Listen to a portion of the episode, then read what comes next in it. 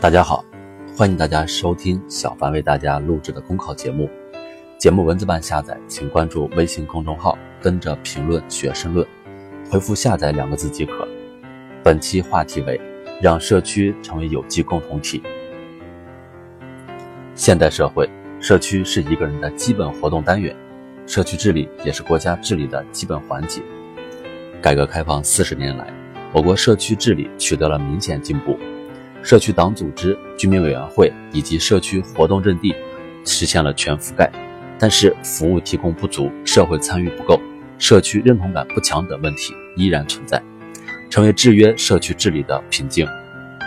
如果说社区治理前四十年是起步阶段，那么面对新时代新要求，更需要在量的积累上实现质的提升。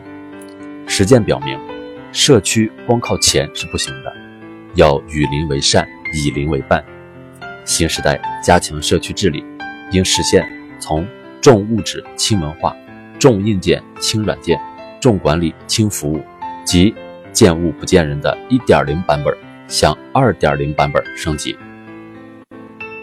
中国传统文化强调上慈下孝、和睦乡里，促进家庭和谐，维护社会稳定，从而营造德业相劝、过失相规、守望相助。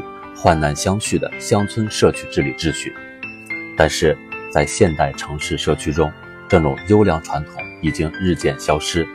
即便同住一个小区，甚至门对门的两家人都基本上不交往，社区居民的归属感当然无从谈起，遑论对公益事业的参与。人情淡薄、心无所属，是很多现代城市人的心理感受。因此。把原子化生存的陌生人社会打造成一个出入相友、守望相助的熟人社会，这既是社区治理的内在要求，也是终极目标。社在中文里最初指土地神，意指祭祀土地神的场所，本身就代表着人们聚族而居的共同价值认同与文化纽带。社区因此不只是原子化个体的机械组合。更应该是有着密切生活联系的有机共同体。对社区的治理，中外都具有历史传统且各具特色，但是共同的特点是以价值为核心，以文化为纽带，以福利为保障，既不能只是对居民以利诱之、以利制之，更重要的是以情感之、以义和之。在中国古代，乡村就是成熟社区。凝聚人心的是忠孝仁义诸价值观，连接人们的是宗族祠堂、城隍土地等等文化性场所。村民自愿联合基础上，建立起一个个具有教化、救济与公共治理功能的村社自治共同体。而在西方很多国家，以教堂为核心形成了教区，每个教区自然形成一个社区，一些专业性的社区工作。